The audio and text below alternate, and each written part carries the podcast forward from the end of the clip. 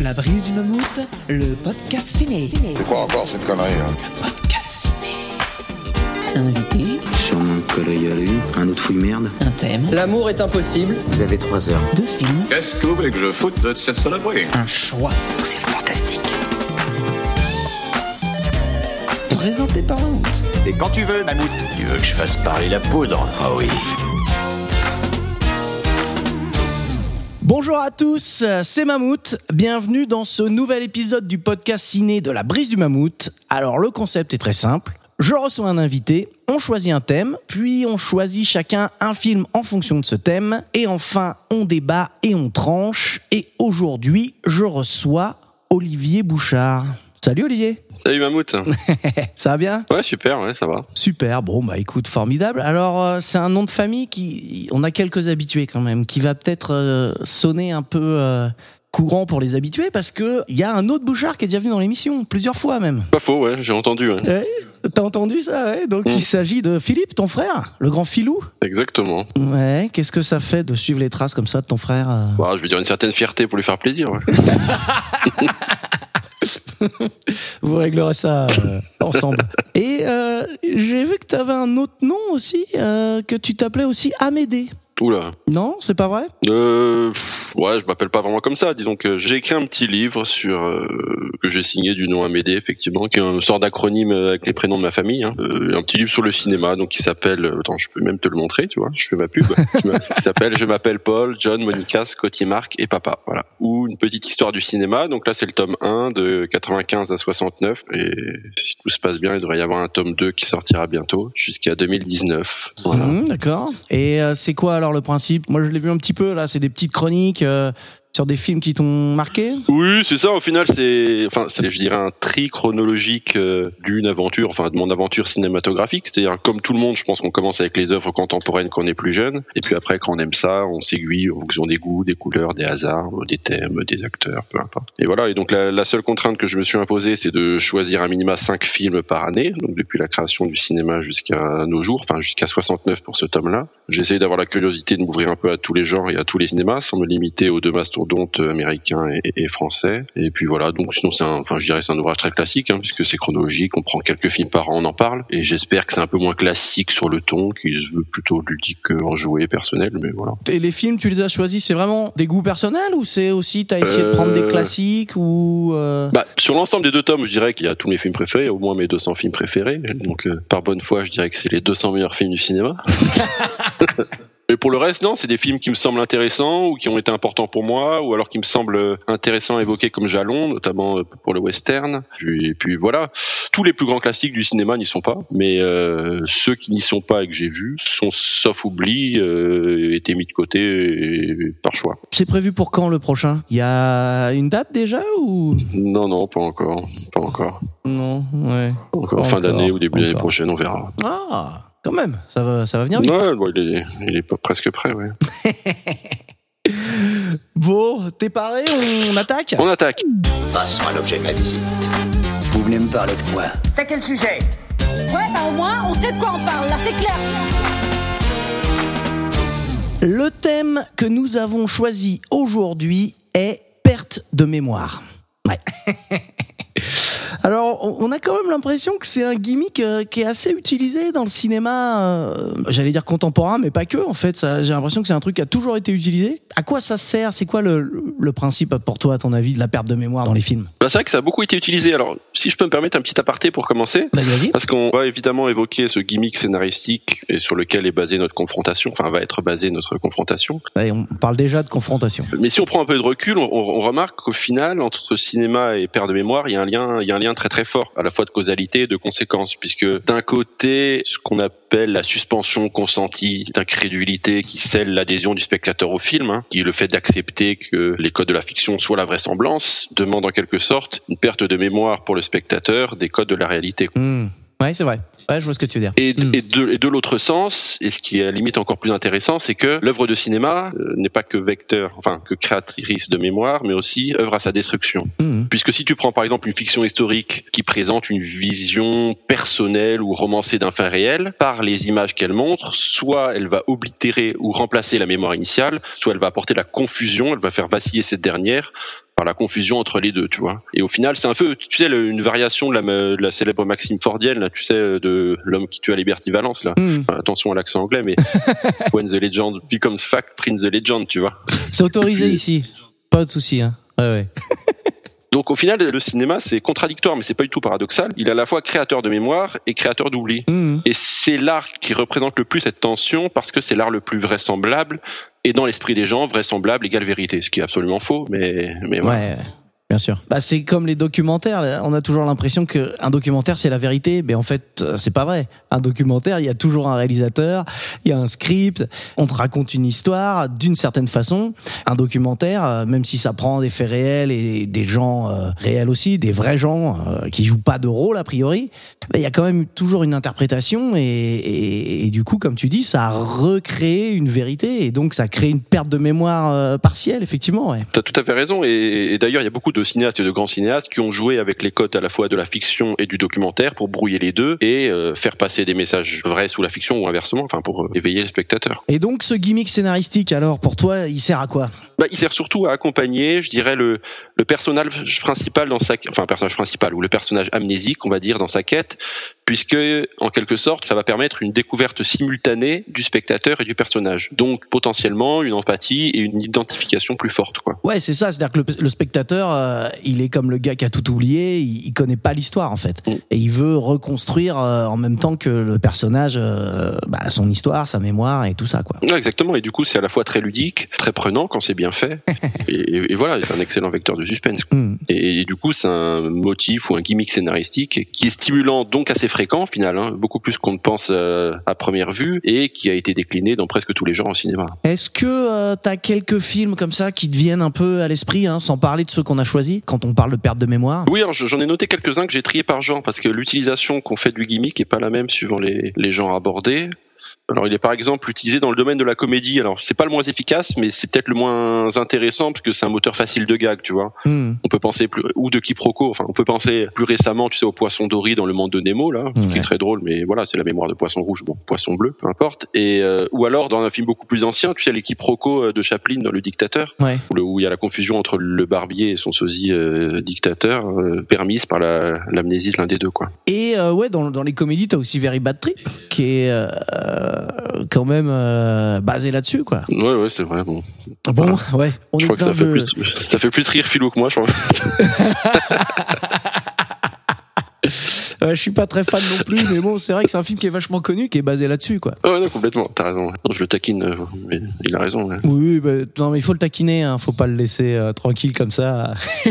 Le deuxième genre, je dirais le- aussi un peu peu intéressant et pour lequel il est pas mal utilisé, c'est dans le domaine de l'action au final, où, ça permet de montrer une mémoire des corps supérieure, je dirais, à la mémoire de la conscience, pour lequel le seul intérêt, c'est la découverte plus ou moins jubilatoire des pouvoirs de l'amnésique, qui est un peu semblable à celle de la découverte des pouvoirs des super-héros, tu sais, dans les films de super-héros, quoi. On se découvre tout d'un coup, tiens, le, mec, il est super fort avec ses couteaux, Mhm. ou, je sais pas Ouais, quoi. c'est vrai, c'est vrai. Et donc là, il y a des films très anecdotiques comme Au revoir Mhm. à jamais, tu sais, de, Ouais, je l'avais. C'est marrant parce que je l'ai noté aussi celui-là. euh.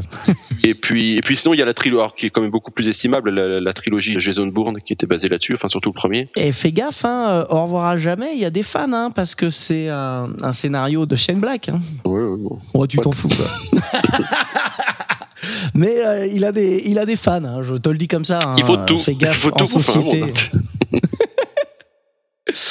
et, euh, et Total Recall, tu le classes là-dedans aussi? Euh, non, je l'ai pas mis là, mais alors ça c'est formidable, Total Recall pour le coup, mais mais non, je l'ai pas mis là. Je l'ai mis plutôt dans le fantastique, science-fiction, quoi. Voilà. Ouais, bah vas-y, vas-y. euh, je te, per- pardon, je t'en prie, enchaîne. Ah, Dans le fantastique, il y a, je dirais, il y a deux utilisations majeures du gimmick. La première, ou l'amnésie ou la perte de mémoire, qui s'accompagne un peu de vision onirique, tu vois, qui Mhm. remettent en cause la santé mentale de l'amnésique. Et donc ça, bon, je dirais que l'œuvre séminale, à mon goût, c'est le Carnival of Souls, tu sais, Mhm. qui était un précurseur de Lynch et tout plein d'œuvres comme ça. Et l'autre pendant, c'est l'amnésie qui est le résultat d'expériences scientifiques. Ouais. Et donc là, effectivement, on pourrait mettre Total Recall. Ouais, effectivement. On pourrait mettre, euh, à mon sens, le premier que j'ai en tête là-dessus, c'est l'amnésie euh, partielle, tu sais, du personnage transformé de Dr Jekyll et Mr Hyde. Tu sais, quand il prend sa Mhm. potion, il oublie complètement sa personnalité. euh, Ouais, il se souvient pas de ce qu'il a fait. et puis, euh, sinon, il y a Southland Tales. Ouais. Ou Eternal Sunshine of the Spotless Mind, qui lui œuvre à la fois dans le domaine du et qui est très intéressant parce que lui il va, il déconstruit complètement la mémoire en partant du souvenir le plus récent pour arriver au souvenir le plus ancien, puisque le but de départ des personnages est d'oublier le- leur traumatisme amoureux pour au final en comprendre toute la beauté et la richesse, quoi. Mais Hmm. et donc ça, il, il, il œuvre à la fois dans le fantastique et dans la romance. Le gimmick de la perte de mémoire est assez porteur au niveau de la comédie romantique puisqu'il soulève l'idée qu'il faut sans cesse reséduire son conjoint, son amoureux, sa, sa Mhm. belle ou quoi que ce soit. Une idée assez romantique qui peut donner des, des films assez oubliables comme N'oublie jamais, mais ou des, ou des très beaux films comme Eternal Sunshine of the Spotless Mind dont la fin Ouais. est basée dessus. Ouais, c'est sûr que c'est un super film. Que certains n'aiment pas. Voilà.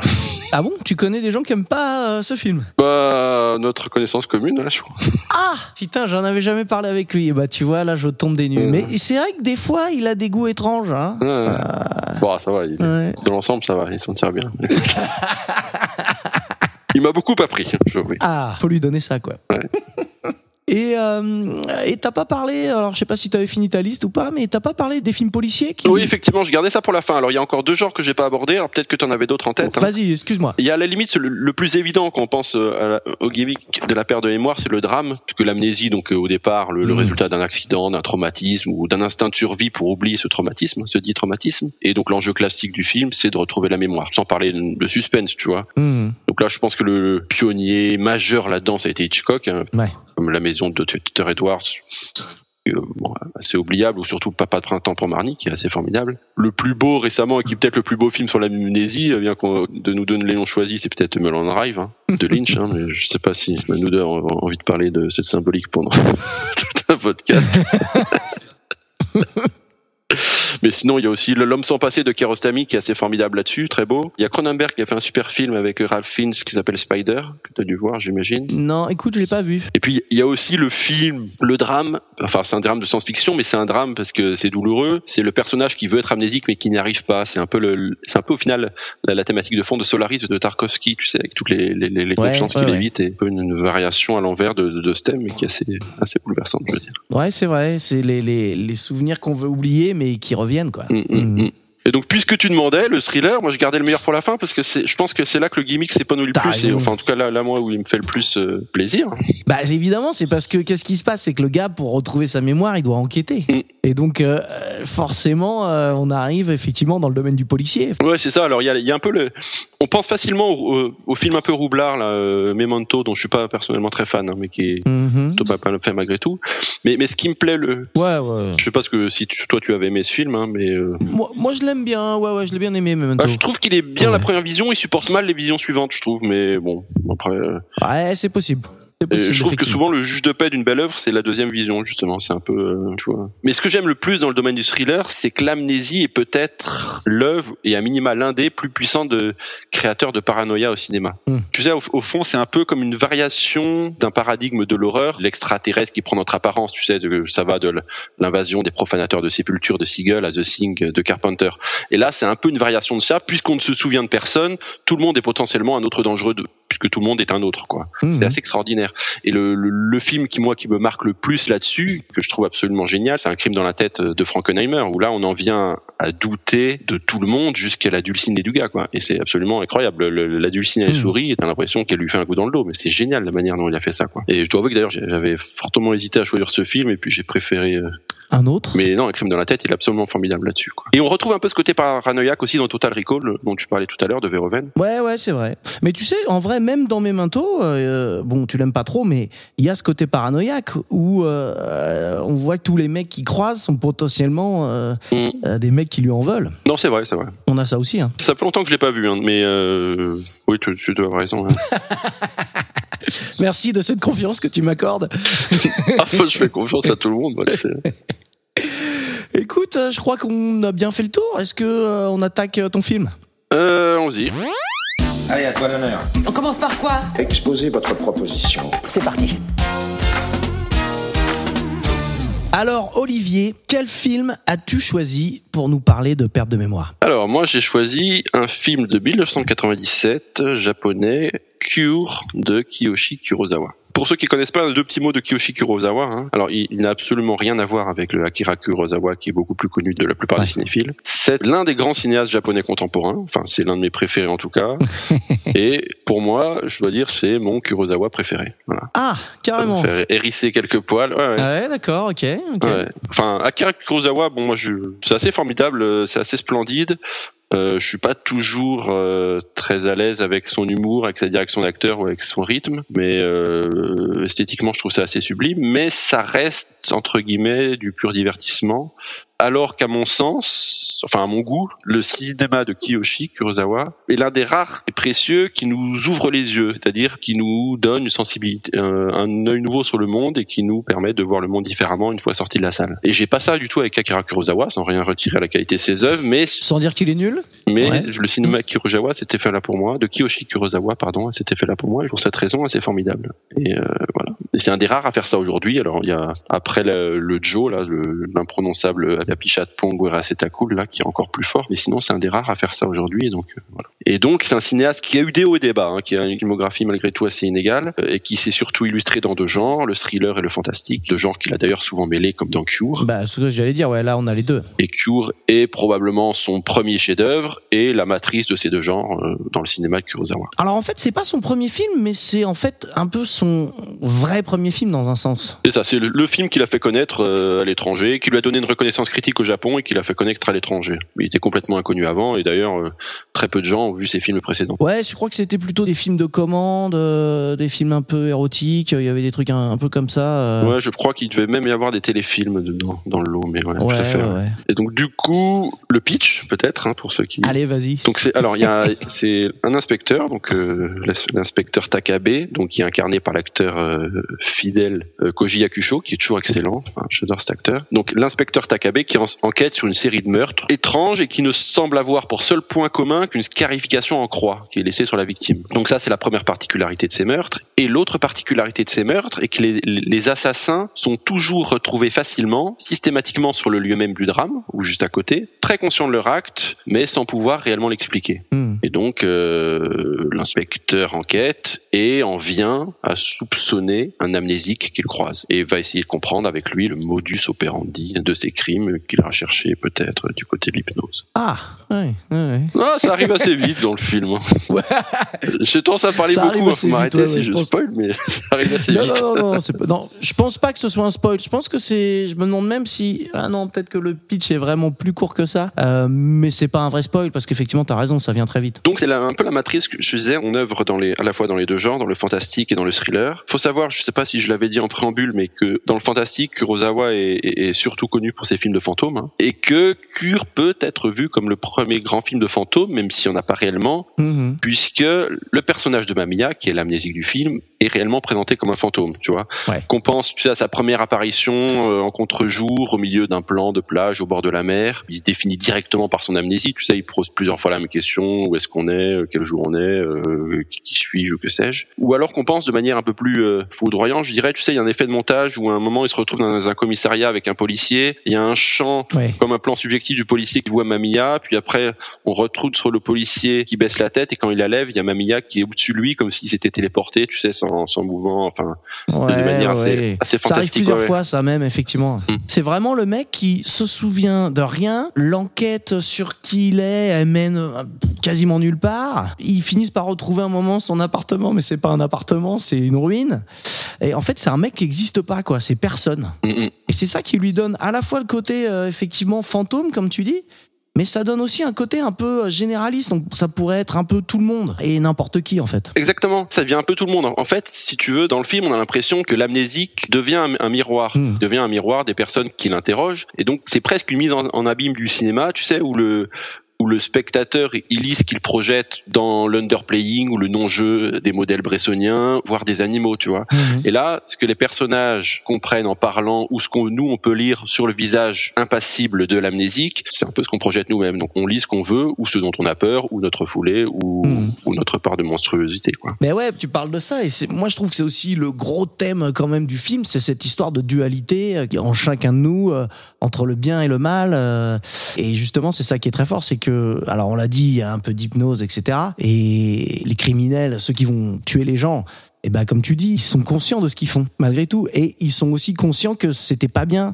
Mais il y a cette espèce de mal enfoui euh, en chacun d'eux qui ressort et qui fait que bah voilà, ils font des monstruosités euh, tout en se rendant compte que ce sont des monstruosités. Ah mais complètement. Et ça qui est terrifiant, c'est que donc si on revient sur la mise en scène du miroir que j'évoquais à l'instant, tu sais, il y a la scène pivot du film où l'inspecteur Takabe va interviewer euh, Mamiya dans sa cellule d'asile psychiatrique. Et donc quand il arrive dans la cellule, donc on voit Mamiya au fond, on voit la cellule avec deux petites lucarnes euh, comme deux yeux, tu vois, hypnotisants. Et puis ensuite, on découvre sur la droite, presque comme une antichambre, tu sais, comme un renfoncement avec le coin toilette. Ouais, ouais, ouais.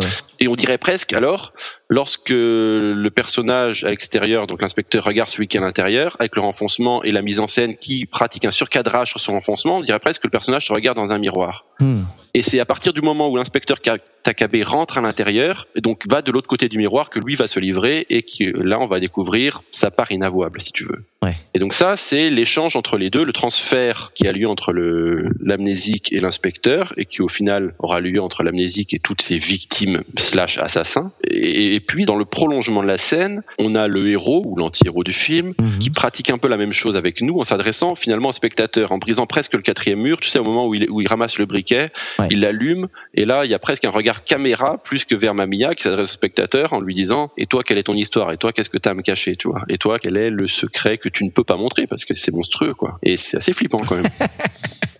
Euh, ouais, t'en as parlé un petit peu. Je trouve que la, la réalisation, elle sert vachement le propos parce qu'il y a tous ces moments où euh, euh, il y a des jeux d'ombre aussi, où euh, les personnages sont dans le champ mais sont dans des ombres, on les voit pas. Euh, Ça donne un peu ce côté fantôme, comme tu disais aussi tout à l'heure. Et il y a beaucoup de jeux aussi euh, avec l'eau, qui a un lien aussi euh, au Japon avec les fantômes.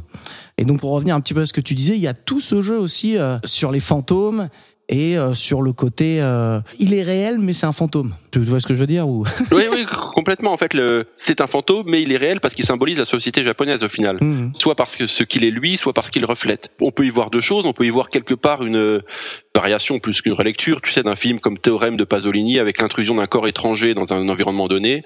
Et puis là, les gens au contact de ce corps étranger vont se révéler eux-mêmes et ça va être le bordel, quoi. Mhm. Et euh, donc c'est un peu une relecture de ça, mais plus que ça, et c'est une des raisons qui m'a fait choisir un film oriental par rapport à ce que je devinais d'un film occidental, c'est qu'il y a une, euh, une différence, on pourrait dire culturelle ou, ou philosophique entre les deux cinémas. C'est que si je veux, alors il y a évidemment plein de contre-exemples, mais si je veux euh, caricaturer, je dirais que le cinéma occidental c'est un cinéma de l'individu, alors que le cinéma asiatique, japonais ou coréen, c'est un cinéma du groupe. Ouais. Et quand on regarde un film comme Cure ou comme plein d'autres, les personnages ils symbolisent toujours la société tout entière, quoi. Et donc les tares, les vices, les douleurs, les secrets qu'on peut deviner chez eux, on les, par la grâce de la mise en scène ou que sais-je, on les attribue à la société tout entière.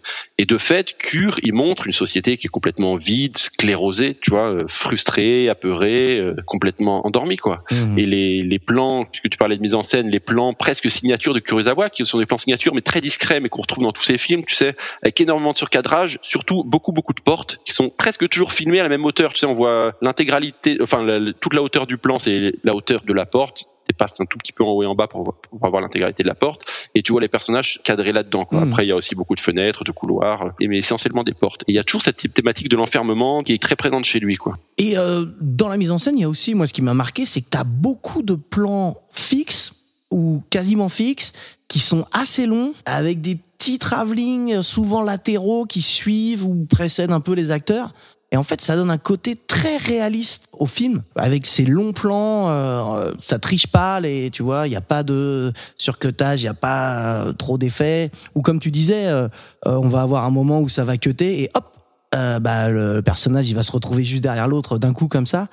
Mais en fait, ces longs plans, ça donne à la fois ce côté très réel, donc effectivement qui dit aussi euh, bah, que euh, ça parle de quelque chose de vrai. Et puis il y a aussi le fait que bah, du coup, ça en devient plus plus glaçant, quoi. Ex- Exactement. Enfin, ça donne à la fois un côté réaliste, comme tu dis, ça donne aussi un côté hypnotisant ou lancinant, puisque du coup, on est, on, est scotché par ce qui se passe. Et surtout, le, le plus important, je pense, c'est que a un côté complètement anti-spectaculaire. Mhm. Ce qui ajoute côté terrifiant, parce que ça paraît d'autant plus réaliste qu'il n'y a aucune recherche de spectacle. Il n'y a pas de côté esthétisant. Tu sais, si on compare, on a, je pense qu'on a beaucoup comparé un, un film comme Cure à Seven, par exemple, qui était sorti euh, deux ans avant, je crois, de mémoire. il y a des points communs, c'est vrai. Mais il y a, tu sais, il y a toute une recherche et c'est ce que j'aime moins chez Fincher et, et tous les Fincher que j'aime le moins sont comme ça. C'est cette recherche presque clinquante du spectacle, du beau plan, aussi glauque soit-il, tu vois. Mais il faut que ça reste euh, tape à l'œil, quoi. Mhm. Alors qu'on évite complètement ça chez Kurosawa et chez Kure en particulier, mais dans tous les films de Kurosawa. Même si malgré tout, tu vois, on peut voir des plans qui font référence. Enfin, je pense à leur corps défendant, mais à, à Seven, tu sais, il y a comme des plans assez gore, Mhm. comme l'infirmière, tu sais, qui euh, Ouais, qui va te dépecer. euh, enlève carrément le, la peau du visage de sa victime et tout. euh, Et ça, chez Fincher, ça aurait donné un truc complètement grandiloquent avec des stalactites de sang partout. Tu sais, enfin, alors que là, c'est complètement anti-spectaculaire. Alors qu'effectivement, là, il y a un côté très banal. Mm. Elle fait ça comme, euh, ouais, elle éplucherait des patates, quoi. Ouais, c'est clair, c'est clair. Et pour en revenir à Fincher, ce qui est rigolo, c'est qu'on a beaucoup comparé du coup ce film à Seven, mais on pourrait aussi rapprocher ce film du postérieur Fight Club, puisqu'il a aussi des accointances, notamment l'utilisation des images subliminales. Alors je dirais pas que Fincher a pompé chez Kurosawa, j'en sais absolument rien. Mais le fait est que ils font tous les deux euh, utilisation d'images subliminales, c'est assez pertinent. Ouais. Ouais, et c'est vrai que, alors, c'est ce que je disais, il y a beaucoup de plans qui sont très longs, mais de temps en temps, on va avoir euh, des petits montages syncopés euh, d'images qui apparaissent comme ça, qui sont un peu comme des visions ou des espèces de souvenirs, et surtout euh, pour Takabe d'ailleurs, le- l'inspecteur. Et ça montre aussi que, bah, lui, il perd pied de plus en plus. Ah, mais c'est clair, lui, lui c'est ce qu'on disait il y a quelques minutes, il passe complètement de l'autre côté du miroir. Alors le, le cheminement qui l'amène à révéler sa part de monstruosité est un peu plus lent que chez celui des autres assassins, mais, mais il y vient. hein. Ouais. Euh, effectivement, on a des visions où on peine à découvrir immédiatement si jamais c'est une vision ou alors si c'est à la réalité. Et puis on le découvre dans le reste de la scène évidemment. Mais effectivement, la, la mise en scène nous révèle, je dirais, la volonté criminelle oubliée ou la volonté criminelle cachée euh, qui a le feutré du Mmh, héros, quoi. enfoui, Et tu sais, il y, a- il y a notamment un, un montage qui est assez fulgurant, qui est absolument génial, un moment où on se rend compte qu'il éloigne sa femme un moment pour ne pas la tuer, quoi. Ouais. Et tu sais, il y a, il y a une succession euh, très courte de trois plans où on voit d'abord un plan de couteau, Ouais. puis il y a un plan complètement onirique dans un bus, tu sais, où on Ouais. se croirait presque chez Miyazaki, tu sais, que le, tu tu t'attends à voir le chat à côté, et puis après ils sont à la clinique, quoi. Et là, Ouais. tu comprends qu'il éloigne parce que il commence à sombrer, le gars, quoi. Le plan du bus, il est vraiment ultra marquant parce qu'il est irréel. Ouais. C'est vraiment, tu te dis, mais comme je disais, quoi, tous les autres plans, ils sont vraiment ancrés dans la réalité, etc. Et t'arrives à ce plan euh, qui est à moitié dans la brume. Ils sont assis dans le fond du bus et par les fenêtres, tu vois un décor extérieur qui ressemble pas du tout à la réalité, quoi. Non, c'est ça, tu t'attends à la limite à voir le, le, le, le fantôme du voyage de Ouais. Chihiro, tu sais, à côté, là, à côté du personnage, et puis c'est parti. Mais... Et c'est marrant parce que du coup, il emmène sa femme à l'hôpital et euh, le médecin, euh, il lui dit, euh, le médecin qui récupère sa femme, il lui dit, en fait, il faudrait peut-être que vous restiez aussi parce que vous avez pas l'air bien. Ouais, vous avez, vous avez l'air peut-être même pire qu'elle, quoi. Pire qu'elle, ouais, c'est ça. Alors oui, parce que ce qu'on n'a pas dit, c'est que la, la femme aussi a des pertes de mémoire. Alors je pense pas que ce soit son seul souci. On- Mm. Et d'ailleurs, on dit pas si c'est Alzheimer ou, ou autre chose, mais elle a des, elle a des pertes de mémoire, et Mm. donc euh, ce qui lui amène à lui servir de la viande crue ou Ouais. en la croyant cuite, ou à se perdre, ou à oublier d'acheter quelque chose, etc. Et donc malgré tout ça, le médecin a tendance à penser que sa femme va mieux, ce qui est assez terrifiant, puisque ça sous-tend quelque part que la société est tellement mal engagée que Mm. perdre la mémoire, c'est pas forcément une malédiction, quoi. Ouais. Quand même- Ça arrive à tout le monde, en fait. Ouais, mais surtout, ça peut être bénéfique de perdre la mémoire. Et donc ça, c'est Mm. c'est quand même assez glaçant de se dire ça, quoi. Il y a aussi, euh, t'en parlais tout à l'heure dans l'intro, il y a aussi cette histoire un petit peu de paranoïa avec euh, l'hypnose. Et euh, on se dit qu'à tout moment, effectivement, n'importe qui peut devenir un assassin en puissance. Enfin, pas avec l'hypnose, mais en tout cas avec la révélation, on va dire, des horreurs. On se dit que tout le monde devient un peu un, un tueur en puissance. Et au fur et à mesure du film, il y a cette parano qui se met en place. Et notamment, euh, tu le disais, on voit euh, Takabe là qui va interviewer euh, l'amnésique. Et quand il sort de là, il y a eu euh, une espèce de coupe. On ne sait pas vraiment ce qui s'est passé à la fin de l'entretien. Et il y a cette parano qui va euh, se mettre en place. On se dit, bah ça y est, Takabe, effectivement, il va se mettre à tuer les autres aussi, quoi. Ouais, moi je suis qu'à moitié d'accord avec ça. Enfin, euh, pour moi, ça va même au-delà du film paranoïaque, puisqu'on n'en vient pas à se demander si le personnage à l'écran va faire une saloperie ou va tuer quelqu'un. On en vient à être convaincu que le personnage à l'écran et tous les autres vont le faire. Ouais, pour moi, c'est ouais, pour moi c'est au-delà de ça. C'est presque un film languien, tu sais, sur la monstruosité de l'homme. Ouais, effectivement. Tu vois, on parlera d'autres influences pour ton film, mais pour moi, c'est presque le nouveau langue, tu vois, où on en arrive toujours. Toutes les discussions avec le personnage de Mamia, donc qui est l'amnésique, ont pour point Godwin la révélation de la monstruosité du, de l'interlocuteur, quoi, et donc la nôtre, tu vois. Ouais. Enfin, c'est terrifiant. Enfin, c'est formidable, mais c'est terrifiant, tu vois. Et, euh, Pour un film, c'est formidable. et, et donc du coup, c'est un peu l'héritier de l'invraisemblable vérité de langue, tu sais, où au final, on, on comprenait par l'image, et donc ce qui est horrible, on comprenait par l'image que on n'est pas tous des assassins en puissance, on est tous des assassins euh, refoulés presque ou Mhm. cachés, quoi. Ouais, c'est ça. Ouais, ouais, c'est effectivement, c'est complètement le thème du film, hein, c'est certain. Mhm. Et donc c'est pas un film gentil, quoi. C'est pas. Non mais je sais pas si tu regardes les, les- sur YouTube, tu sais la, la chaîne Combini là, que ça m'a fait penser à ça. Il y a sur la chaîne Combini, moi je regarde les Ouais. les euh, les vidéoclubs, tu sais, où il y a des acteurs ou des réalisateurs de cinéma qui vont dans Ouais, un vidéoclub ouais. et qui commandent des films. Et je trouve ça en général assez passionnant. Mhm. Il faut tous les regarder parce que c'est souvent les personnages qui m'intéressent le moins a priori ou j'aime le moins qui m'intéressent le plus euh, quand ils parlent des films. Je pense notamment à Kassovitz, dont je suis pas un fan de l'acteur, mais qui fait une masterclass là-dedans. Mais peu importe.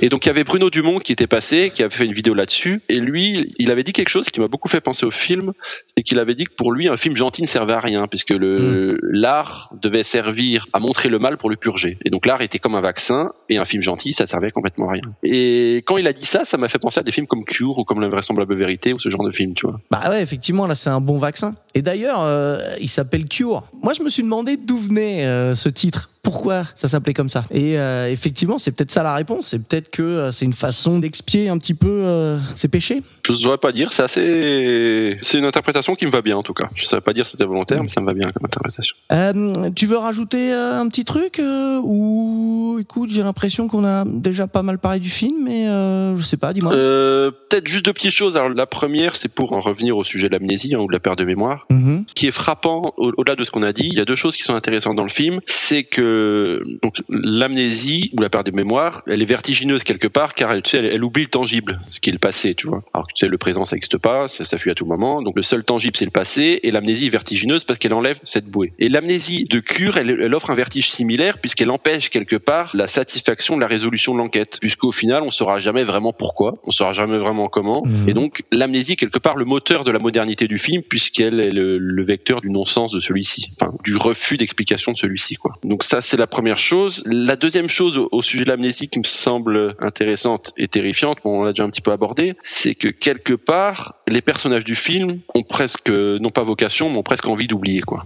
Si tu regardes le, le personnage principal, lorsqu'il passe de l'autre côté du miroir, il avoue sa part monstrueuse. C'est pas une révélation pour lui, mais t'as l'impression que c'était quelque chose de refoulé. Il avait volontairement oublié, Ouais. tu vois. C'était une amnésie volontaire Mhm. pour son persona, tu vois, pour exister en société. On cache tous nos pulsions, nos dé- désirs inavouables, mais c'est autre chose que un oubli euh, traumatique ou là c'est presque un travail sur soi pour pouvoir vivre euh, avec les autres, quoi. Et on voit d'ailleurs qu'il se livre très rapidement à des actes de violence, alors qu'il paraissait super calme au début du film. Très rapidement, après avoir rencontré l'amnésie, se livre euh, vraiment très facilement à des actes de violence. Et on se dit qu'effectivement, c'était quelque chose qui était pas loin, quoi. C'est ça, il suffit d'un petit coup de pied au cul et puis ensuite tu passes du côté obscur, quoi. Enfin, c'est c'est absolument terrifiant. Et il y a ce sens, enfin, à ce sujet, la fin est assez formidable. Alors, je sais pas ce que t'as pensé de la fin. Un des autres aspects qui me fait adorer ce film, c'est la fin. Donc là, on est en train de rentrer dans une zone de spoil, là C'est ça que tu essaies de me Non, dire? non, non, ah non, je vais pas dire ce qu'il en est. je dirais juste que c'est une fin à la Carpenter. C'est une fin très ouverte. Mhm. Et euh, quand tu sors de la projection, le mal, il a débordé de l'écran, tu vois. Ouais. Tu sors de la salle, euh, il sort avec toi, tu vois. C'est pas une fin fermée, rideau, tu sors de chez toi, tu sors de là, t'es content, quoi. Le mal a débordé de l'écran et t'es foutu, quoi. Ok, bon, écoute, est-ce que on est bon? On passe au film suivant, ça te va? Ça me va. Je pense que de toute façon, on on reviendra un petit peu dessus tout à l'heure au moment de comparer un peu les films. Ouais, avec plaisir. Et maintenant à toi. Bon alors écoute, je te fais une proposition. Vous feriez pas ça? Je vais me gêner. Alors, moi, pour parler de perte de mémoire, j'ai choisi Piège pour Cendrillon d'André Cayatte, qui est un film de 1965 avec notamment et surtout, j'ai envie de dire, Danny Carell. J'ai envie de parler aussi, hein, comme toi, un peu du réalisateur. Parce que André Cayatte, c'est un mec euh, qui était avocat au départ et euh, qui est devenu ensuite euh, euh, bah, cinéaste et qui a été aussi euh, pas mal connu pour des films judiciaires. Mais en fait, c'est surtout un mec qui est un peu resté dans la postérité parce qu'il s'est fait euh, défoncer par les cahiers du cinéma. C'était vraiment les, le type de réalisateur qui était détesté par la nouvelle vague. François Truffaut l'a défoncé à, à maintes reprises. Bon alors je sais pas trop ce que tu penses des films des années 50 d'André Cayatte. Je sais pas si t'aimes bien, mais globalement quand même, c'est vrai que les cahiers du cinéma, ils avaient quand même un- des avis très tranchés. Ils avaient tendance un peu à, à jeter euh, le bébé avec l'eau du bain, non? Ils avaient tendance à jeter avec le bébé avec l'eau du bain. Dans le cas de Kayat, je serais presque d'accord avec eux. Bah, on va en parler après. C'est vrai que c'est un cinéma qui est très académique et effectivement, euh, le ciné à la papa, euh, ça correspond tout à fait à ce qu'il a fait. Mais euh, globalement, je trouve qu'ils ont quand même été. Alors, peut-être que Kayat, c'est le mauvais exemple, hein, effectivement. Mais je trouve qu'ils ont globalement été assez durs et on a eu tendance un peu à, à dénigrer euh, tout ce cinéma français, euh, alors que finalement, il y a quand même pas mal de films qui méritent euh, d'être vus, non? Non, mais complètement. Et, et d'ailleurs, ils ont revu leur position sur un certain nombre d'entre eux. Tu sais, l'exemple le plus fameux, ça reste Les Enfants du Paradis, que Truffaut avait défoncé à sa sortie, pour revenir sur sa position quelques décennies plus tard et pour dire qu'il échangerait toute sa filmographie contre ce seul film, quoi. Hmm. Donc, il leur est arrivé de revenir sur l'opposition plusieurs fois. Mais dans le cas de Kayat, je suis plutôt d'accord sur les films engagés. Disons que les, ceux où, qui portent son ancienne étiquette d'avocat, pour lequel le, le, le fond semble primer sur la forme, pêche à la fois en termes de mise en scène, mais surtout plie sous le poids du message un peu lourdeau du film. Quoi. Hmm.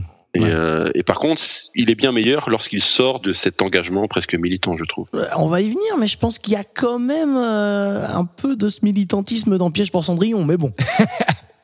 Donc, effectivement, Kayat, on- là, quand on arrive dans les années 60, hein, c'est un film de 65, et en fait, euh, il avait envie de se renouveler quand même. C'était une période où il cherchait à se renouveler, et il tombe un peu par hasard donc sur le roman de Sébastien euh, Japrisot, qui est à la fois un truc qui est complètement différent de ce qu'il fait euh, jusqu'à présent, mais qui euh, justement, tu vois, lui permet euh, de pouvoir mettre euh, un petit peu des thèmes qui lui sont chers quand même dedans, Euh, notamment, bah, on va y venir, mais bon, il y a ce côté euh, dualité aussi hein, des personnages et des gens en général. Et puis, c'est là aussi que c'est un peu militant. Il y a quand même un petit côté sociétal avec le poids de la société. Il y a une espèce de petite lutte de classe. On va y revenir un petit peu entre les personnages. Et donc, il modifie quand même beaucoup le roman original avec Jean Arnouille. Avec Jean Anouilh, pardon, qui est son co-scénariste sur le film. Et euh, ils enlèvent alors le côté euh, conte de fées dans le livre. Alors j'ai pas lu, hein, mais apparemment c'est vachement plus conte de fées. Ça commence par il était une fois, euh, etc. Mhm. Ils rajoutent un peu plus les histoires de différence de classe. Et puis il y a quand même ce truc qui est, à mon avis, le point un peu faible. Je sais pas ce que t'en penses du film. C'est que Anouilh, il fait quand même des dialogues qui sont vraiment pas naturels, qui sont limite étranges par moment. Je sais pas ce que t'en penses. Ah, je suis assez d'accord avec toi, mais c'est pas ce qui m'a dérangé. Alors, Mhm. Si tu veux, on peut commencer par les écueils du film, mais non, non, mais j'ai beaucoup aimé. Hein. D'ailleurs, je l'ai découvert grâce à toi. Non, non, c'est vraiment, euh, j'ai vraiment beaucoup aimé. Mais même si sa plus grande qualité reste de pas ressembler à un kayak, Mais ouais, c'est ça. C'est vraiment. Euh, bon, alors attends, parce que le truc, c'est que là, ça part un peu dans tous les sens. J'ai pas fait de petit pitch du film. vas-y, vas-y, je répondrai sur ton écueil tout à l'heure. je- vais commencer par là et après on, on attaquera euh, dans le vif du sujet. Donc c'est l'histoire d'une jeune femme qui euh, bah, reprend connaissance à l'hôpital. Après un incendie, elle est complètement brûlée, Euh, donc on la voit en momie. Hein. Et en fait, elle est complètement amnésique. Elle se souvient pas du tout euh, de qui elle était. Et donc on lui explique qu'en fait, elle était euh, une, euh, donc elle s'appelait Michel et qu'elle était une grande euh, héritière d'une euh, riche italienne de la mode. Voilà, quelqu'un de très riche, etc. On lui rapprend un petit peu sa vie, etc. Et euh, une fois qu'elle est un peu guérie et qu'elle rentre chez elle, on se rend compte que tout est un peu plus compliqué, qu'elle se souvient de rien et qu'en fait, dans l'incendie, il y a sa cousine Dominique qui a péri. Et petit à petit, on commence à se rendre compte que sa cousine, en fait, était quasiment sa sosie parfaite et que finalement, bah, c'est peut-être la cousine qui a survécu et etc., etc. Bon, il y a tout un tas de rebondissements qui fait qu'on se rend compte qu'il y en a peut-être une qui a voulu peut-être tuer l'autre, mais peut-être qu'en fait l'autre était au courant et que tout le long du film, et ça aussi je trouve que c'est un truc qui est vraiment très réussi pour le coup, c'est que ce suspense de qui elle est vraiment, à chaque rebondissement, il est bien foutu et je trouve que il y a vraiment des renversements euh, d'opinion quand on regarde le film à ce niveau-là. Je sais pas si toi, t'as trouvé que c'était réussi, euh, cette partie suspense Bah, qu'à moitié, parce qu'il y en a un en particulier qui m'a dérangé, et c'est lié à un des écueils du film, mais on y reviendra, c'est quand l'un l'un des personnages, alors je dirais pas le, lequel au début, celle qu'on croit être euh, la vraie, je dirais, dit ne pas se retrouver dans le caractère qu'on lui décrit, tu vois. Mhm. T'as vraiment l'impression que c'est là pour mener les spectateurs en, en bateau et pour le prendre pour un con. Tu sais, c'est pas. Moi, j'adore être manipulé au cinéma, tu sais, mais Mhm. mais pas être pris pour un con, c'est avec l'insolence un peu du gamin, du na, voilà, j'étais bien nu, tu vois ce que je veux dire. Et je trouve que cette révélation, il il y, en a deux ou trois autres. Je trouve que le film est très très bien, mais plutôt joliment mis en scène, mais par contre, il est trop bavard, Ouais, euh, il est trop écrit. je suis assez d'accord avec toi. Et il y, a, il y a certaines maladresses comme ça qui m'ont un peu dérangé, en particulier celle-là. Mais sinon, globalement, c'est plus le trouble sur l'identité de l'amnésie qui est plutôt bien foutu. ouais. Et justement, la, euh, la révélation dont tu parles, elle se fait en voix off. Et je trouve que globalement, toutes les voix off qui sont la plupart du temps les pensées de l'amnésique, elles sont effectivement un peu superflues et ça rend le film un peu bavard. T'as vu, je défonce mon film là, direct. euh. Non, c'est bien, j'ai pas besoin de te convaincre longtemps. La voix c'est très dangereux au cinéma. Je suis. Alors, il y en a qui l'utilisent admirablement bien, mais d'une manière générale, je suis pas très fan. Hmm. Je trouve que ça a plus de désavantages que d'avantages, et surtout, c'est assez risqué, parce qu'effectivement, il y a à la fois un risque de paraphrase avec l'image ou de de trop en dire, quoi, Mhm. et de pas laisser l'image parler par elle-même, quoi. Ouais, ouais. Et je trouve ça assez euh, assez dommage, parce que le, le, le cinéma, c'est l'image, c'est pas le son, quoi. Justement, je trouve que c'est un peu le cas là. Bon, bref. Mais par contre, moi, je trouve que une des grandes forces du film, c'est Danny Carell. Je sais pas ce que t'en as pensé, mais moi, je l'ai trouvé vraiment euh, exceptionnel. Parce qu'en fait, elle joue un triple rôle. Parce que donc, elle a ce rôle de l'amnésique, qui elle est plutôt euh, fragile, un peu perdue, complètement naïve. Elle a de l'autre côté le rôle de Michel, qui est donc euh, la riche héritière, qui s'appelle Mi, hein, il l'appelle Mi dans le film, et qui est plutôt euh, une garce, c'est une, une riche qui se croit tout permis, qui est prétentieuse, qui pense que tout le monde est à son service. Et t'as de l'autre côté donc euh, la cousine Dominique, donc euh, Do, qui à la fois est euh, plus simple, elle travaille euh, dans un garage, etc. Mais on se rend compte au fur et à mesure que c'est quand même un personnage qui est pas si innocent que ça et qu'elle a des idées derrière la tête, quoi.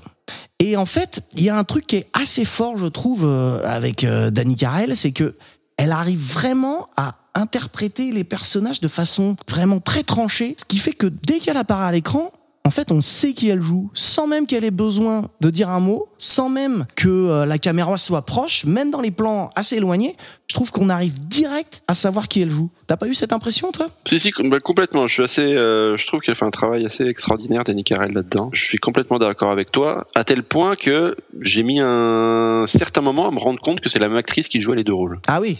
les, Ouais. les deux cousines. Je m'en suis pas rendu compte immédiatement. Alors je crois qu'il y a aussi, j'ai lu quelque part, je crois qu'une petite astuce de mise en scène, il y a aussi soit un maquillage, soit un effet sur la caméra qui a été ouais, volontaire de la part du metteur en scène pour brouiller un peu les pistes. Mais malgré tout, j'ai mis quand même un peu de temps à me rendre compte que c'est bien Danny Carell qui jouait les deux rôles. Preuve, comme tu dis, de la qualité de son jeu. Hein. Mhm. Par contre, malheureusement, cette épiphanie, je dirais, euh, a joué un peu contre le film de, pour moi parce que après, je me suis mis à remarquer ou à comprendre pourquoi les, les corps des acteurs étaient situés ou positionnés de telle manière par rapport à la caméra. C'était pour la plupart du temps pour pas que les deux personnages soient soient en même temps face caméra, pour pas, tu vois ce que je veux dire. Mais- Ouais, ouais, ouais. quelque chose dont je m'étais pas du tout soucié au début et un petit peu plus à la fin. Alors il y a certains plans et je et euh, je crois qu'il est assez novateur là-dedans parce que euh, il y a pas eu beaucoup de films comme ça avant lui. Mais il y a quand même des plans où on voit les deux cousines face à face. hein. Ouais, et, ouais, donc, ouais. euh, et donc avec un effet de montage euh, très bien foutu parce qu'on s'en rend pas du tout compte. hein. Mais voilà, non, Danny Carell c'est formidable. Et euh, alors, puisque tu parles un peu de la réalisation, là, euh, je trouve que c'est aussi quand même un point fort sur justement tous ces côtés très visuels et tous ces effets euh, qu'il utilise. Tous les plans truqués où effectivement on va voir euh, Danny Carell qui se parle à elle-même. Il y a effectivement l'utilisation de beaucoup de doublures, mais je trouve que c'est alors je vois ce que tu veux dire. Évidemment, euh, il y a un travail forcément qui est fait et si tu sais le truc, tu le remarques. Mais je trouve que c'est quand même vachement bien fait.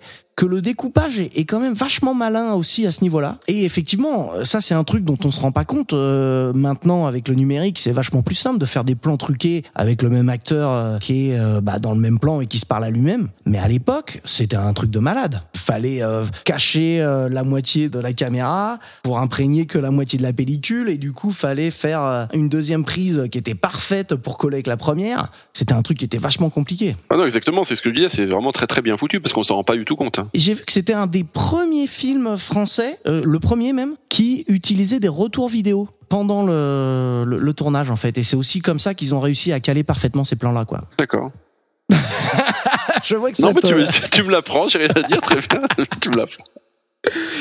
Et euh, ouais, euh, donc toi t'en parlais un petit peu tout à l'heure là, tu disais c'est un film qui ressemble pas trop à un Kayat. Est-ce que c'est quand même, je pense qu'on va être d'accord, lié à cette réalisation, non, qui est différente? Euh, bah c'est ça, ce que je disais, c'est que les films les plus emblématiques de Kayat, je dirais, hein, comme euh, Nous sommes tous des assassins ou, ou ce genre de choses, ces films-là plient sous leur message. Et donc, ils ont un côté démonstratif un peu trop évident et qui est très gênant pour moi. Bon, certains peuvent aimer, peu- chacun ses goûts, mais qui me gêne énormément. Il n'y a pas du tout ce côté démonstratif ici. On a l'impression que, pour le coup, alors Kayat, il met certaines de ses obsessions, comme euh, tu en as déjà parlé, mais je pense que tu vas y revenir sur la lutte des classes. Mais on n'a pas l'impression que la forme doive se plier au fond, quoi. Hmm. Et effectivement, il y a un vrai travail de mise en scène qui est plutôt rare chez lui dans l'esthétisme, hein, parce qu'il a d'habitude une esthétique assez sobre, et là qui est beaucoup plus euh, recherchée. Mais ce qui m'a le plus marqué dans sa mise en scène, c'est l'utilisation du son, Mhm. Que je trouve pour le coup euh, particulièrement réussi. Dès le générique de départ d'ailleurs. Hein. Ouais, ouais. Parce qu'il utilise très peu de musique, il utilise beaucoup de bruit, de tapage. C'est d'autant plus intéressant, tu sais que généralement on associe l'amnésie à un silence, à une, à une pièce blanche, à un silence, à du vide. Alors que lui, il, associe ça plutôt à un bourdonnement continu, tu vois, comme si tu tapais la, la tête contre un mur ou que sais-je, et ça donne un aspect claustrophobe assez bienvenu, très réussi. ouais. Il y a aussi au tout début là, il y a une vue subjective justement euh, pendant le générique et pendant les premiers plans euh, bah, de l'amnésique. Hein, donc on sait pas si c'est euh, mi ou do. Mais euh, il y a aussi ces plans-là qui sont assez bien foutus. Euh, c'est pas forcément euh, ultra novateur hein, en 65 de faire des plans subjectifs, mais euh, mais c'est quand même euh, ils sont quand même bien foutus, je trouve. Euh, ça marche bien quoi. Non, mais c'est vrai, c'est pas mal. Mais enfin, sur son lit d'hôpital, le plan, moi, ça m'a fait penser. Mais au postérieur, tu sais, Johnny s'en va en guerre, là, qui pour le coup est arrivé bien après. Je- je- c'était- plutôt réussi, quoi, si ce n'est la prestation du docteur, mais, mais, Ouais, mais ouais. non, sinon c'était c'était assez réussi, ouais.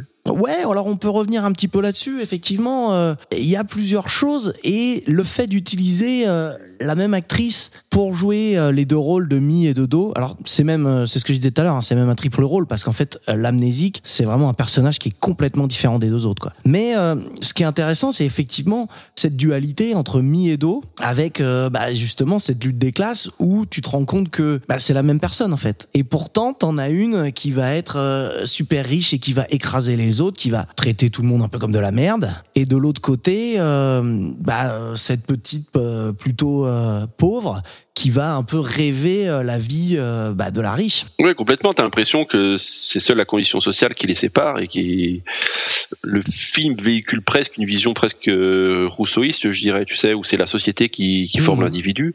Et dans le cas du troisième entre guillemets personnage de l'amnésique, qui est comme un nouveau-né et pur, innocente et bonne, et qui n'attendent que d'être civilisé pour être perverti quelque part Mhm. et pour devenir soit l'une soit l'autre, quoi. Ouais, ouais. Effectivement, il y a ce côté-là.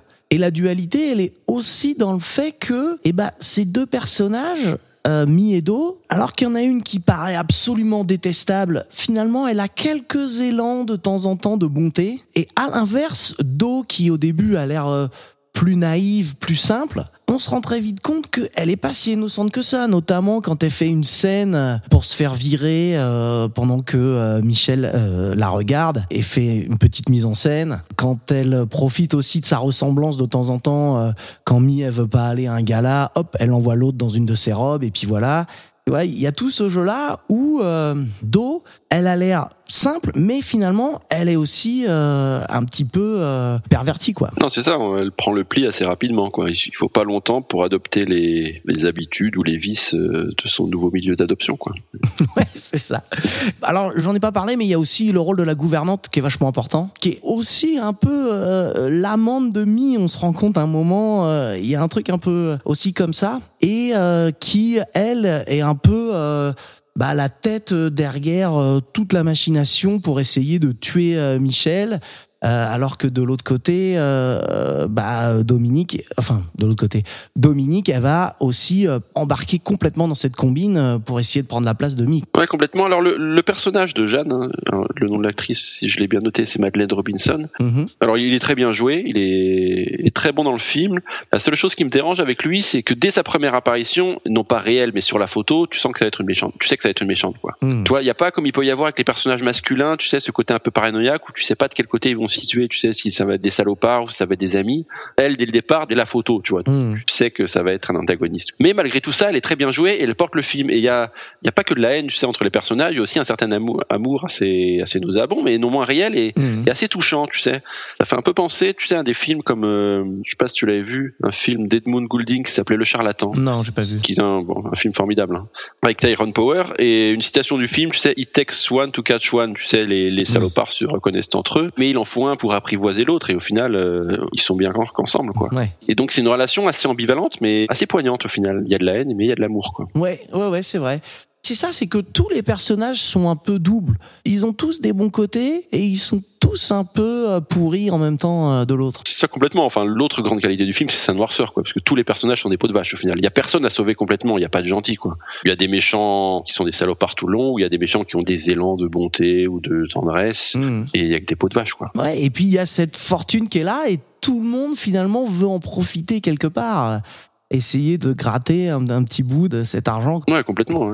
C'est assez euh, marquant et intéressant parce que ça figure un milieu presque, euh, alors à la fois complètement décadent et voué à disparaître, mais quelque part aussi presque incestueux, tu vois. Mhm. T'as l'impression qu'ils sont entre eux, quoi. Ils se reproduisent entre eux et puis ils vont mourir entre eux. Quoi. Ouais, c'est vrai. C'est vrai, il y a ce côté-là. Un milieu voit disparaître, quoi. Et puis, c'est un peu aussi ce que tu disais tout à l'heure, c'est que on se rend compte que euh, c'est cette espèce de société, cette espèce de euh, lutte de classe qui euh, rend les gens un peu pourris parce que à l'inverse, l'amnésique, elle, elle est vraiment euh, d'une naïveté et d'une sorte de bonté qui a l'air euh, euh, totale, quoi. Donc elle, elle a oublié tous les codes de la société, etc. Et elle se retrouve à être euh, la seule personne euh, empreinte de bonté. Et tous les autres, ils sont un peu pourris par cet argent qu'ils essaient de récupérer ou gratter plus ou moins d'une façon ou d'une autre. Non, c'est ça, elle a, elle a été complètement rebootée, quoi. Rebooté, ouais, c'est ça. C'est un reboot total. Qu'est-ce qu'on n'a pas dit? Tu veux rajouter un petit truc, toi, sur le film ou tu gardes un petit peu tes pics euh, pour plus tard? Non, mais je peux en dire une. Non, mais encore une fois, j'ai beaucoup aimé, aimé le film. hein. J'espère que ça s'entend un peu quand même. mais non, non, je voulais juste dire quelque chose parce que on parlait d'influence lors du film précédent, tu sais, où, où je situais Cure comme un film languien. Mhm. Pour le coup, Piège pour Cendrillon, il est plus un croisement entre deux cinéastes occidentaux, tu sais, entre Hitchcock et Clouseau. Ouais, clairement. Ouais, ouais, c'est clair. Mhm. Bon, ce sont des influences prestigieuses qui me vont très bien. hein. Le seul petit bémol que j'apporterai à ça, c'est que Piège pour Cendrillon fait partie de ces films qui ont des influences formidables, mais qui arrivent pas totalement à s'en dépêtrer, tu vois, que t'arrives pas totalement à oublier. Mhm. Et tu te dis, ok, ils s'influencent d'eux très bien, mais sans faire mieux. Et les deux gars auraient pu prendre le sujet et faire mieux, quoi. Et je sais pas ex- exactement expliquer cette sensation, tu vois, mais Mm. peut-être dans l'utilisation des motifs, tu vois, ou, ou les escaliers ici qu'on voit partout, ils ont pas le même vertige que chez Hitchcock ou ce genre de choses. Mais j'ai un peu cette impression un peu tenace, qui est un peu gênante, sans que je puisse expliquer. non. Mais il paraît que Clouseau a, a dit à Danny Carell Mais qu'est-ce que t'as fait ce film avec lui? Tu l'aurais fait avec moi, il aurait été vachement mieux. Ouais, parce qu'il ambitionnait de le faire, c'était peut-être de la mauvaise foi aussi, mais. Ouais. Mais je crois d'ailleurs que le chef hop qui est utilisé pour ce film, c'est celui de habitu- habituel de Clouseau. hein. C'est aussi peut-être pour ça qu'on reconnaît, qu'on reconnaît la patte. hein. Mais effectivement, tu parlais du plan d'escalier, ça fait clairement penser à Hitchcock. C'est une certitude. euh, Mm. Quand on le voit, euh, il y a clairement du Hitchcock là-dedans. Et puis c'est vrai que tu en as parlé tout à l'heure avec Marnie, c'est des thèmes aussi qui ont été euh, utilisés par Hitchcock et repris euh, Clouseau. euh. Mm. Après, il y a énormément de films, énormément de cinéastes qui font penser à Hitchcock, enfin, comme à tous les, les grands maîtres du cinéma. Mais Bah ouais. ouais, bah, ça- ce qui me gêne peu- toujours, c'est quand on n'arrive pas à sortir de cette impression de, je dirais pas d'héritage, mais d'influence. Euh, Il y a un truc que j'ai pas dit, c'est que le film était quasiment oublié parce que euh, ça a été un flop à sa sortie. Il est passé qu'une seule fois à la télé euh, en 73, donc en plus euh, vachement longtemps après. Et surtout, en fait, euh, Jacques Priso, qui était donc l'écrivain à, à l'origine du roman, il aimait pas du tout le film.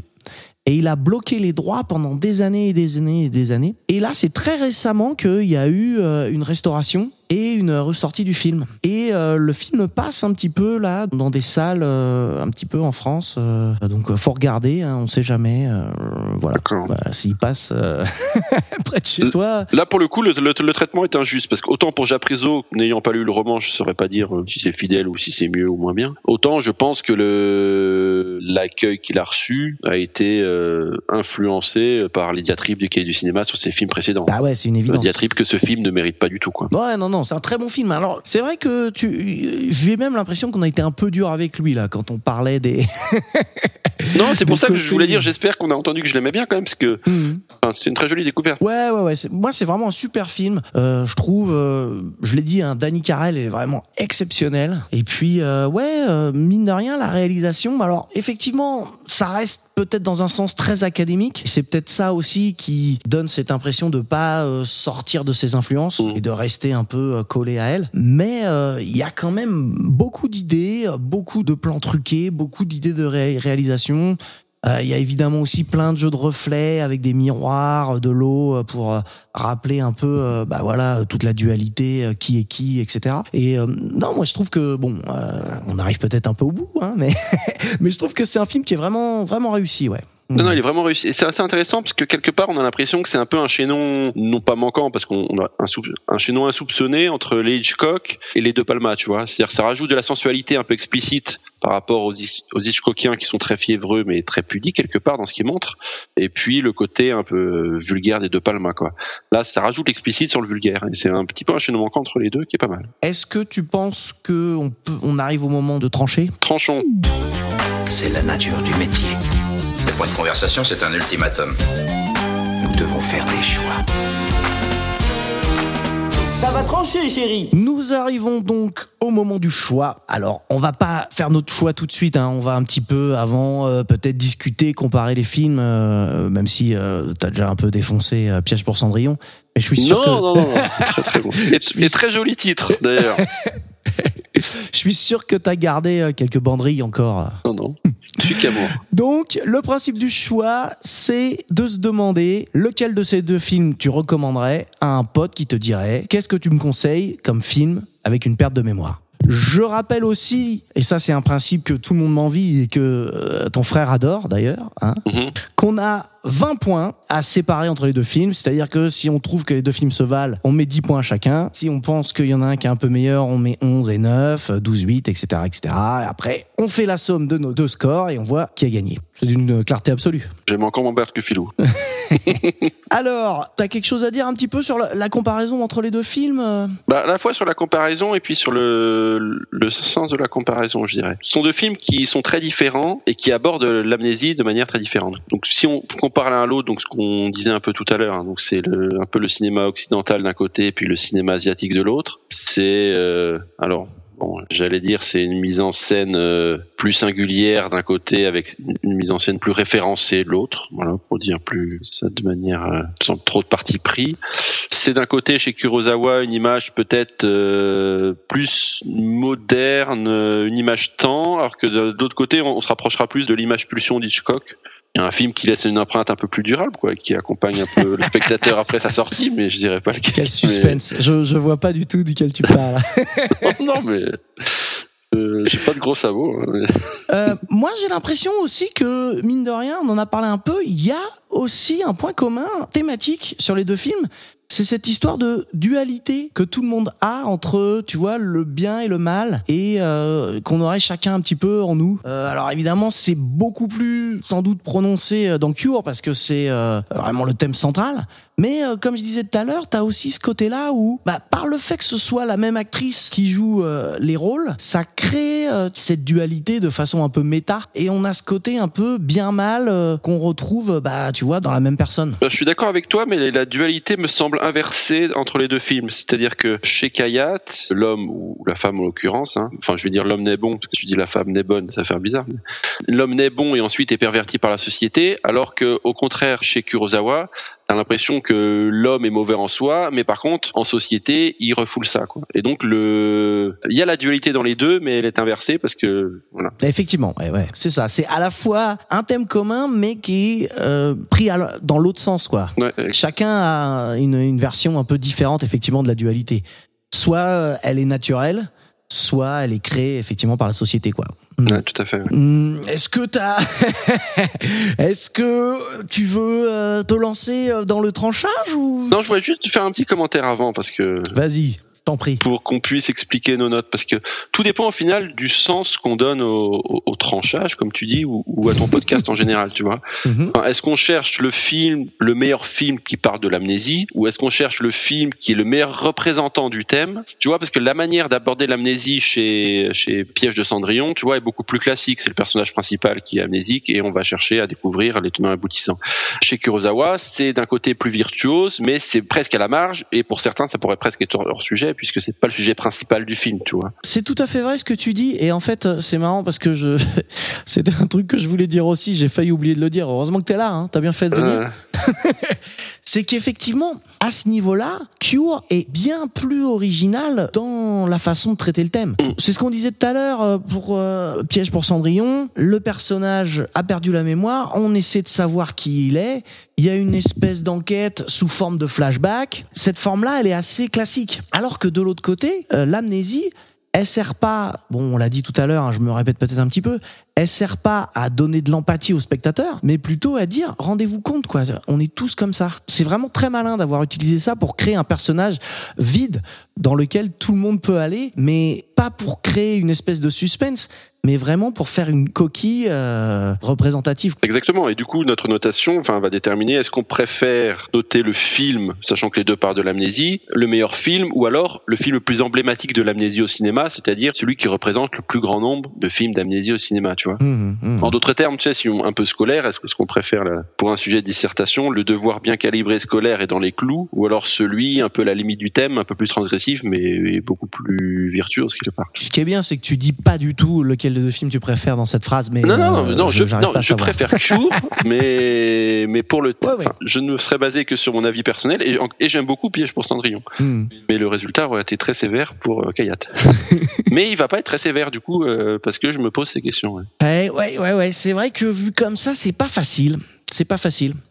Euh, Si tu veux, je peux voter en premier, comme ça je te laisserai. Oui, vas-y. je sais que tu votes toujours en premier par sympathie pour tes invités, mais- Ouais. pour leur permettre de gagner, mais non, il y en a qui sont de bonne foi. Même Philou a déjà été de bonne foi. donc je n'aurais pris en compte que la qualité du film. Le score aura été très flatteur pour Cure, mais je me pose ces questions et c'est vrai que Piège pour Cendrillon me paraît beaucoup plus emblématique en ce sens qu'il représente plus le gimmick classique de la perte de mémoire au cinéma. Donc je garderais un petit avantage pour Cure parce que malgré tout, si on me demandait un film avec un amnésique au cinéma, je conseillerais Cure. Pour l'autre raison, je donnerais qu'un avantage assez relatif. hein. Donc je donnerais 11 pour Cure et 9 pour Piège pour Cendrillon. Écoute, euh, moi, euh, la première fois que j'ai vu euh, Piège pour Cendrillon, c'est vraiment un film que j'ai adoré, vraiment. Et du coup, je l'ai revu là, et alors t'en parlais un petit peu tout à l'heure, et bah j'avoue que il m'a vraiment moins plu que la première fois. Alors, je l'ai quand même beaucoup aimé. Hein. Je dis pas que euh, que je l'ai trouvé nul, alors que je l'avais trouvé génial la première fois. Mais euh, c'est vrai que c'est peut-être un film. euh, je pense que si je revois Cure, il va me refaire le même effet. Alors que Piège pour Cendrillon, ouais, parce que c'est vrai, j'ai pas dit tout à l'heure là quand tu parlais de Kurosawa, t'as vu, je- j'ai pas rebondi sur le fait que t'adorais euh, ce réalisateur, alors que moi j'avais été déçu par des films que j'avais vus. Ouais, je Du sais. coup, je sais.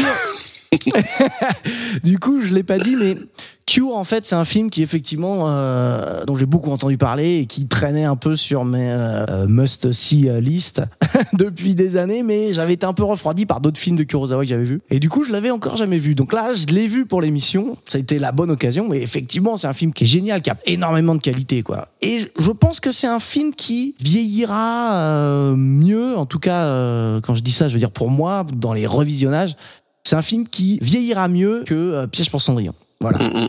Maintenant, je trouve quand même que Piège pour Cendrillon, il a d'énormes qualités. Rien que pour, vraiment, rien que pour Danny Carell, je trouve que le film, il mérite d'être vu. Du coup, je vais faire un peu le suisse et euh, je vais mettre euh, 10 aux deux films. Voilà. Ok.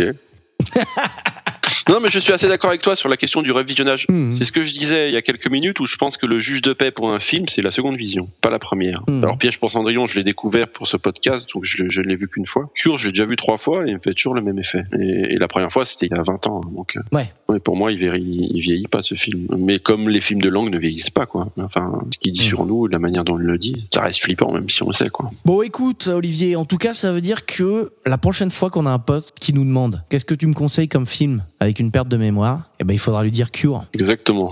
Ou Mulholland Drive. Ou. euh, Ou Very Bad Trip, ouais. Bon, euh, pour revenir à ce qu'on disait euh, au début, euh, t'as un livre quand même euh, qui existe là. Je m'appelle Paul, John, Monica, Scotty, Marc et Papa. Ouais. C'est ça? Ouais, bah, j'en ai parlé au début. Tu nous redis un petit peu euh, vite fait le principe? Bah, le principe, c'est euh, de sélectionner entre 5 et 10 films par an euh, de la création officielle du cinéma, donc par les, frères Lu- les frères Lumière en 1895 jusqu'en 1969. Enfin, le premier tome, le livre en question s'arrête en 1969. Et donc de sélectionner des films de toutes les années, d'un peu tous les horizons, pour dresser une histoire un peu personnelle du cinéma. Quoi. Et donc des films soit qui m'ont marqué, soit qui m'ont paru intéressants comme Jalon, soit... euh, voilà, un- je dirais pas que c'est un livre que je conseille. Hein. c'est un, livre dont j'invite à la lecture et pour être transparent, c'est un livre que j'ai aussi écrit pour mes gosses pour leur dire voilà ce qu'aimait votre papa. Quoi. Et donc, euh, t'en parlais aussi, euh, il y a le volume 2 euh, qui fait donc euh, 70-2019 qui va arriver euh, cet hiver, si tout va bien. si tout va bien. Non, l'écriture est presque faite, mais le c'est pas encore euh, l'édition n'est pas encore enclenchée, donc on verra. Ok, d'accord, ça marche. Bon, bah écoute, Olivier, euh, merci beaucoup d'être venu. Hein. C'était un Bah, merci plaisir. à toi, ouais, c'était très sympa. Et puis, bah écoute, euh, on remet ça quand tu veux. Ok, avec plaisir. Ouais.